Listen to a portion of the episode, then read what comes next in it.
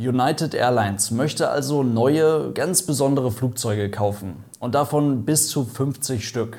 Warum das auf der einen Seite heute noch nicht viel mehr als Marketing ist. Und auf der anderen Seite aber doch irgendwie somit das spannendste Thema, was man in der Zukunft der Luftfahrt so besprechen kann. Das schauen wir uns heute mal ganz genau an und damit viel Spaß.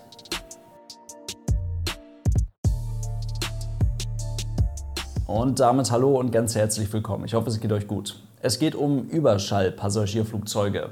Und für all die, die die Aufregung darüber nicht verstehen, beim Überschallfliegen ist quasi alles anders.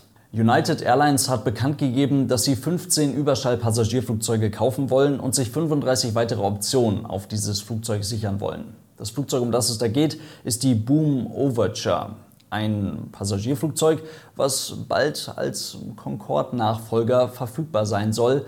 Es hat jetzt gar nicht so viel mit der Concorde gemeinsam, aber es wird immer in den Medien als Concorde-Nachfolger betitelt und allein das ist ja schon mal sehr, sehr spannend. United Airlines als eine der drei großen, traditionsreichen amerikanischen Fluggesellschaften und mit einer Flotte von 830 Flugzeugen, glaube ich, in der, in der eigenen Airline und nochmal über 560 Flugzeugen in der United Express eine der größten Fluggesellschaften der Welt will beim Thema Überschallpassagierfliegerei ganz vorne mit dabei sein.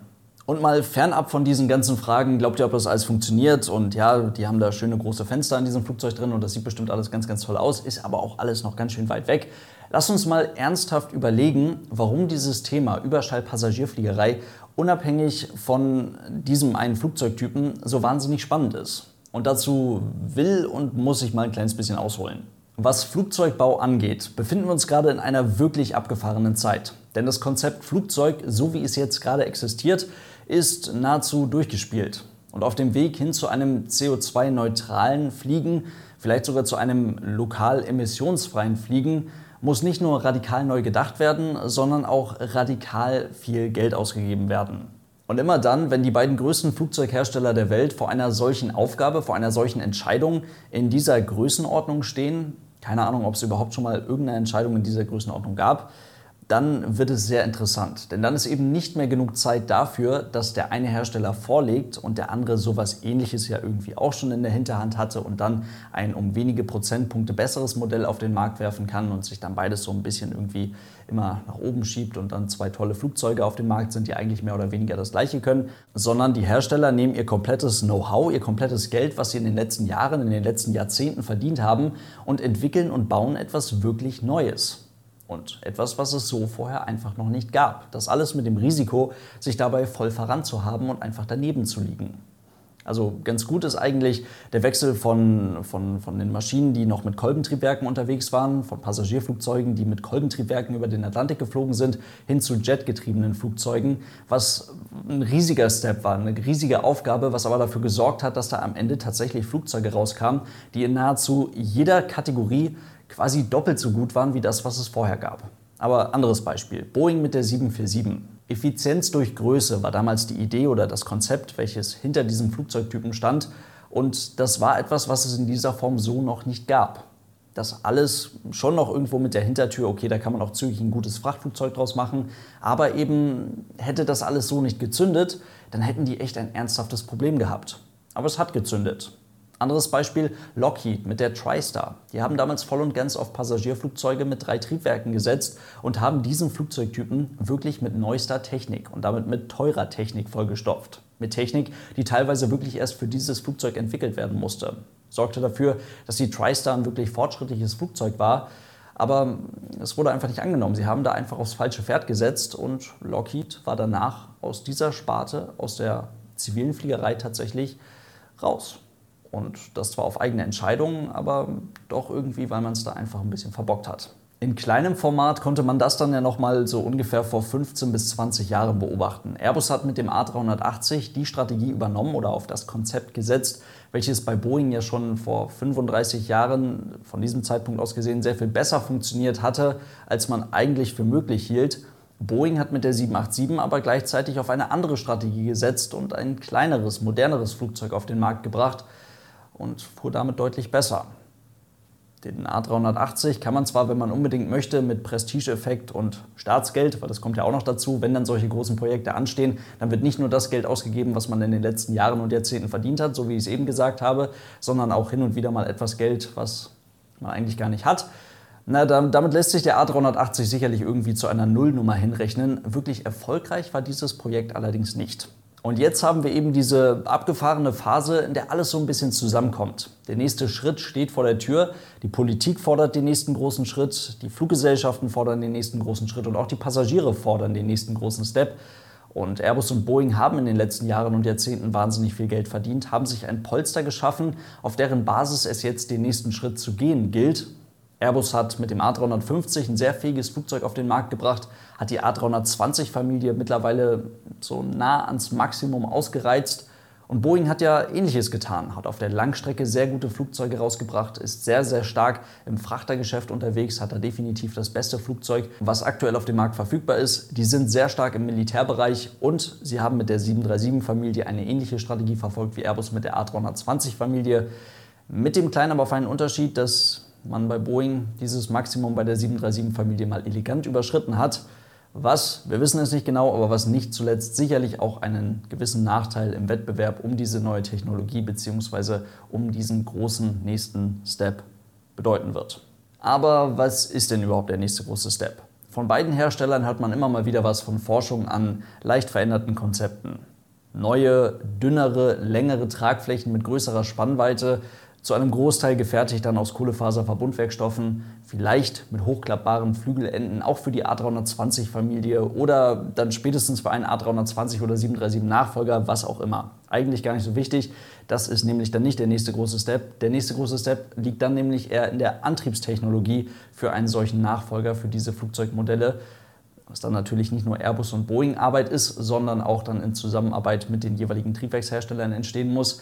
Aber um es mal ganz vereinfacht auszudrücken, für neue, etwas effizientere Triebwerke mit nochmal höheren Nebenstromverhältnissen, mit einem nochmals größeren Getriebefan ist weder Zeit noch im wahrsten Sinne des Wortes Platz. Während in der Automobilindustrie zumindest mittelfristig die Antwort auf die Frage ziemlich klar ist, sieht das in der Luftfahrt noch nicht ganz so einfach aus. Airbus arbeitet konkret an Wasserstofflösungen für Kurz- und Mittelstreckenflugzeuge. Inwiefern sich das umsetzen lässt, ist auch heute schon gar nicht mehr unbedingt eine Frage möglicher Flugzeugkonstruktion, sondern viel eher die Frage nach der für den Betrieb solcher Flugzeuge benötigten Infrastruktur an den Flughäfen. Konzepte für entsprechende Flugzeuge sehen auch schon heute überraschend überzeugend aus und lassen sich auch überraschend nachvollziehbar erklären. Das alles auf die Langstrecke zu bringen, ist allerdings aus vielerlei Gründen nicht ganz so einfach. Und da findet man dann eher den Boeing-Ansatz. Und zwar schon bestehende Flugzeugkonstruktionen nachhaltig und nahezu lokal emissionsfrei zu machen, mit Hilfe von Sustainable Aviation Fuel, mit nachhaltigem Biokerosin. Denn das funktioniert vergleichsweise einfach ohne größere Veränderungen an der Infrastruktur, die wir heute in der Luftfahrt haben und vor allem mit den Flugzeugen und den Triebwerken, die wir heute haben. Bevor jetzt aber die Leute, die sich mit Sustainable Aviation Fuel auskennen, gleich mal Schnappatmung bekommen. Es ist ein sehr, sehr komplexes Thema. Die Quintessenz, die wir jetzt an dem Punkt des Videos einfach nur daraus mitnehmen müssen, ist, heutige Flugzeuge können fast ohne Veränderung mit Sustainable Aviation Fuel fliegen. Sie können auf jeden Fall mit diesem Treibstoff arbeiten. Und das ist somit im Vergleich zumindest zu der Wasserstofflösung eine sehr viel einfache, eine sehr viel simplere Variante, um Fliegen umweltverträglicher zu machen.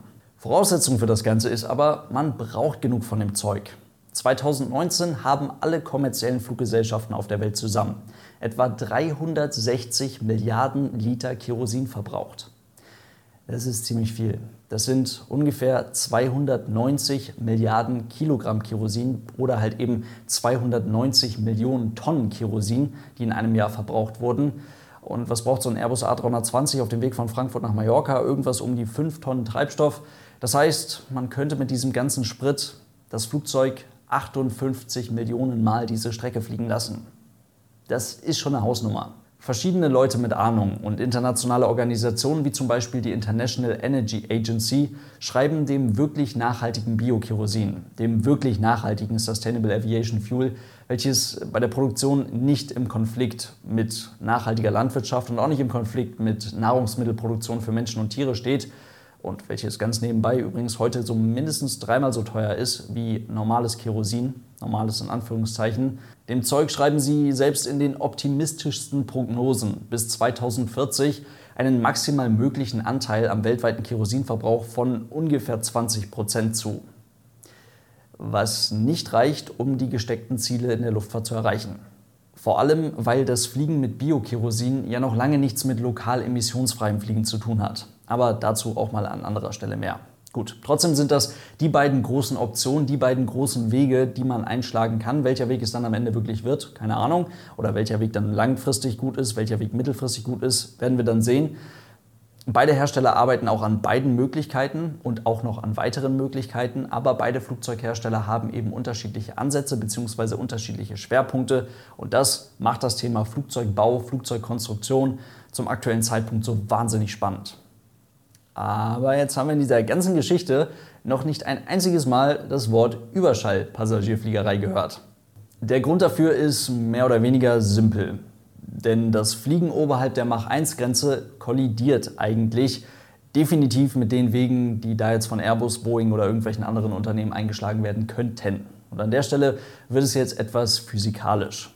Normale Flugzeuge, normale Passagier, normale Verkehrsflugzeuge, so wie man sie heute kennt, funktionieren ganz vereinfacht gesagt am Boden fast genauso wie auf Reiseflughöhe. Also Tragflächen, die Aerodynamik, die Triebwerke, das Flugzeug an sich funktioniert am Boden fast genauso wie auf Reiseflughöhe. Beim Fliegen oberhalb der Schallgeschwindigkeit ist jedoch fast alles anders. Die Luftwiderstandskraft ist proportional zum Quadrat der Geschwindigkeit. Das kennt man irgendwie. Das hat man schon mal gehört, das hat auch irgendwas mit Autofahren zu tun, gilt eigentlich für alle Objekte, die sich durch Luft bewegen. Da kommt dann aber noch ein bisschen was dazu. Für die ganz simple Betrachtung des Widerstands in der Aerodynamik lässt sich eine charakteristische Kurve aufstellen. Dafür einfach Widerstand auf die y-Achse und Fluggeschwindigkeit auf die x-Achse. Und dann passiert Folgendes. Bei niedrigen Fluggeschwindigkeiten überwiegt der sogenannte induzierte Widerstand. Damit man bei diesen niedrigen Fluggeschwindigkeiten eine Flughöhe halten kann, muss man die Nase des Flugzeuges sehr weit anheben. An den Tragflächen ist der Anstellwinkel sehr hoch, damit auch der Auftriebskoeffizient und damit auch der induzierte Widerstand. An den Triebwerken muss sehr viel Power anliegen, um diese niedrige Fluggeschwindigkeit halten zu können. Jetzt kommt das Interessante, fliegt man dann etwas schneller, wirklich vorsichtig, ganz, ganz vereinfacht, dann liegt das Flugzeug besser in der Luft. Man benötigt einen niedrigeren Anstellwinkel an den Tragflächen, dementsprechend auch einen niedrigeren Auftriebskoeffizienten und dadurch ist auch der induzierte Widerstand niedriger. Man braucht tatsächlich weniger Power an den Triebwerken, um eine höhere Fluggeschwindigkeit zu halten. Das funktioniert aber eben nur so lange, bis dann das eben Gesagte zum Tragen kommt und der parasitäre Widerstand, welcher quasi die Luftwiderstandskraft mit einschließt, immer und immer weiter ansteigt mit steigender Fluggeschwindigkeit. Und ab einem gewissen Punkt steigt dann eben auch der Gesamtwiderstand an. Was dann entsteht, ist die sogenannte Power Curve. Und ein Verständnis dafür sollte jede Pilotin oder jeder Pilot definitiv haben. Damit wird gearbeitet und an welchem Punkt dieser Power Curve ein heutiges Flugzeug dann unterwegs ist oder anders gesagt, wie weit entfernt vom Punkt des geringsten Gesamtwiderstands ein Flugzeug dann heute unterwegs ist, ist nicht zuletzt auch definiert durch den sogenannten Cost-Index. Bei Annäherung an die Schallgeschwindigkeit kommt dann jetzt aber noch was sehr Wichtiges dazu, und zwar der sogenannte Wellenwiderstand, Wave Drag. Und davon halten sich heutige Flugzeuge aus guten Gründen mehr oder weniger fern, bevor er wirklich relevant wird. Jetzt kommt was Wichtiges. Schon bevor das eigentliche Flugzeug die Schallgeschwindigkeit überschreitet, gibt es bereits Bereiche am Flugzeug, in denen die Luftströmung schneller ist als der Schall. Normalerweise zuerst auf der Tragflächenoberseite. Das ist übrigens auch der Grund dafür, warum die Höchstgeschwindigkeiten der heutigen Verkehrsflugzeuge nicht bei Mach 0,99 liegen, sondern deutlich darunter. Es entstehen Schockwellen rund um das Flugzeug. Die Druckwellen, die das Flugzeug sowieso dauerhaft aussendet und welche sich mit Schallgeschwindigkeit fortbewegen, werden dann immer und immer dichter zusammengedrückt. Sie werden komprimiert. Der aerodynamische Widerstand steigt deutlich an, bis dann bildlich die Schallmauer durchbrochen wird. Das Flugzeug schleppt in Anführungszeichen daraufhin diese Schockwellen und wiederum die hörbare Auswirkung dieser Schockwellen, den sogenannten Überschallknall, in Form des Machschen Kegels mit sich mit. Die charakteristische Druckverteilung, verursacht durch ein Flugzeug, welches schneller fliegt als der Schall, lässt sich dann als sogenannte N-Welle beschreiben. Das kann man hier ganz gut erkennen. Es gibt zwei rapide Druckveränderungen, zwei rapide Druckanstiege, zwei Kegel, wenn man so möchte. Ein verursacht an der Flugzeugnase, ein verursacht am Flugzeugheck. Und wenn das Flugzeug groß genug ist, dann kann man diese auch gut hörbar voneinander unterscheiden. Deswegen knallt die Concorde auch zweimal. Oberhalb von Mach 1 sinkt der aerodynamische Widerstand dann wieder deutlich ab, bleibt aber dauerhaft höher als im Unterschallbereich. Die Concorde hat es damals mit sehr starken Triebwerken, mit Nachbrennern und mit einer deutlich höheren Reiseflughöhe als bei normalen Flugzeugen geschafft, diesen hauptsächlich Wellenwiderstand zu überwinden und die Schallmauer zu durchbrechen. Aerodynamik funktioniert tatsächlich nicht nur durch diesen Wellenwiderstand im Überschallbereich bzw. im Supersonic und im Transonic-Bereich wirklich anders als im Unterschallbereich. Und nicht zuletzt das sorgte dann ja auch für ein wahnsinnig ineffizientes Tragflächenprofil für den Langsamflug bei der Concorde. Aber auch das ließ sich ja alles mit Triebwerksleistung kompensieren. Während eine vollbeladene 747-400 schon vor einigen Jahrzehnten einen Treibstoffverbrauch von ungefähr 3 Liter Kerosin pro Passagier pro geflogenen 100 Kilometern erzielen konnte, waren es bei der Concorde damals über 15 Liter pro Passagier pro geflogenen 100 Kilometern. Das neue United-Flugzeug, welches frühestens übrigens ab 2029 laut aktuellem Planungsstand verfügbar sein soll, soll das logischerweise alles besser machen. Ohne Nachbrenner sollen die Triebwerke, wichtiger Punkt, in der Lage sein, das Widerstandspeak bei Mach 1 zu überschreiten. Und jegliche Umweltproblematiken räumt man dann mit 100% Sustainable Aviation Fuel aus dem Weg. Ja, ob das wirklich klappt, fraglich. Denn nur weil es jemand bezahlen könnte, muss es ja nicht heißen, dass es auch wirklich gut ist. Der Preis für das Fliegen oberhalb der Schallgrenze ist tatsächlich einfach wahnsinnig hoch. Nicht nur aus dem eben genannten wichtigsten Grund dieser ja, Widerstandsgrenze, die man dann erst einmal mit sehr viel Energie überschreiten muss, was sich auch nicht einfach ändern lässt, ähm, sondern auch aufgrund so Tatsachen wie zum Beispiel des Überschallknalls. Der lässt sich auch nicht einfach wegradieren. Der lässt sich zwar bearbeiten, dass er dann nicht mehr ganz mit 115 Dezibel die Leute aus dem Bett schallert, aber es knallt dann halt eben trotzdem einfach mal. Das ist nicht gut. Deswegen macht man das nur über dem Atlantik, was wieder auf die Effizienz des Flugzeuges geht, wenn das hier die ganze Zeit nicht Überschall fliegen kann und quasi nur für die Strecke London-New York geeignet ist. All solche Sachen, wo wir noch gar nicht drüber gesprochen haben, weil es einfach ein Riesenthema ist und jetzt natürlich voll den Rahmen springen würde. Aber wir müssen auf jeden Fall mal drüber sprechen, weil es mich sehr interessiert. Aber das weiß natürlich auch alles United Airlines, dass das noch nicht so weit ist. Und deswegen wurden auch keine Flugzeuge bestellt, so wie es gerne mal in den ganzen Medienberichten geschrieben wird, sondern es wurde darüber gesprochen, dass man sich dieses Flugzeug kaufen wollen würde, wenn es denn dann irgendwann bis zu einem gewissen Zeitpunkt die entsprechenden Voraussetzungen erfüllt, die von United Airlines gesteckt werden zum Thema Nachhaltigkeit und so weiter. Es wurde eine Absichtserklärung unterzeichnet und das ist logischerweise ein sehr großer Unterschied. Gut, es gibt noch sehr gute Gründe, sich von diesem Überschallbereich zum aktuellen Zeitpunkt fernzuhalten. Ob das wirklich was wird, ich bin sehr gespannt aber zum aktuellen Zeitpunkt noch sehr viele ungeklärte Fragen. Boah, was ein dickes Thema. Ich hoffe, ihr habt bis jetzt durchgehalten. Äh, ich saß deutlich länger in diesem Skript, als ich erwartet hatte, habe mich dann ständig auf irgendwelchen Artikeln wiedergefunden, wo irgendwas über Sustainable Aviation Fuel und so weiter geschrieben wird. Das Video sollte eigentlich schon letzte Woche kommen. Tut mir leid, dass es so lange gedauert hat, aber ich hoffe, es waren ein paar interessante Infos für euch mit dabei. Mir hat das Video auf jeden Fall großen Spaß gemacht. Ich freue mich immer sehr, wenn ich da so tief in so ein Thema einsteigen kann und euch ein bisschen was darüber erzählen kann. In diesem Sinne soll es das heute gewesen sein. Vielen Dank fürs Zuschauen. Heute das Ganze mal ein kleines bisschen länger. Ich hoffe, dass trotzdem ein paar interessante Infos für euch mit dabei waren. Vielen Dank für euren großartigen Support. Denkt daran, das Ganze gibt es auch auf YouTube, auf dem Kanal Aeronews Germany. Und falls ihr die ganze Podcast-Variante hier unterstützen wollt, von Aeronews Germany gibt es auch eine Patreon-Seite. Vielen Dank dafür und dann sehen wir uns hoffentlich, hören wir uns hoffentlich beim nächsten Mal wieder. Bis dann, macht es gut und tschüss.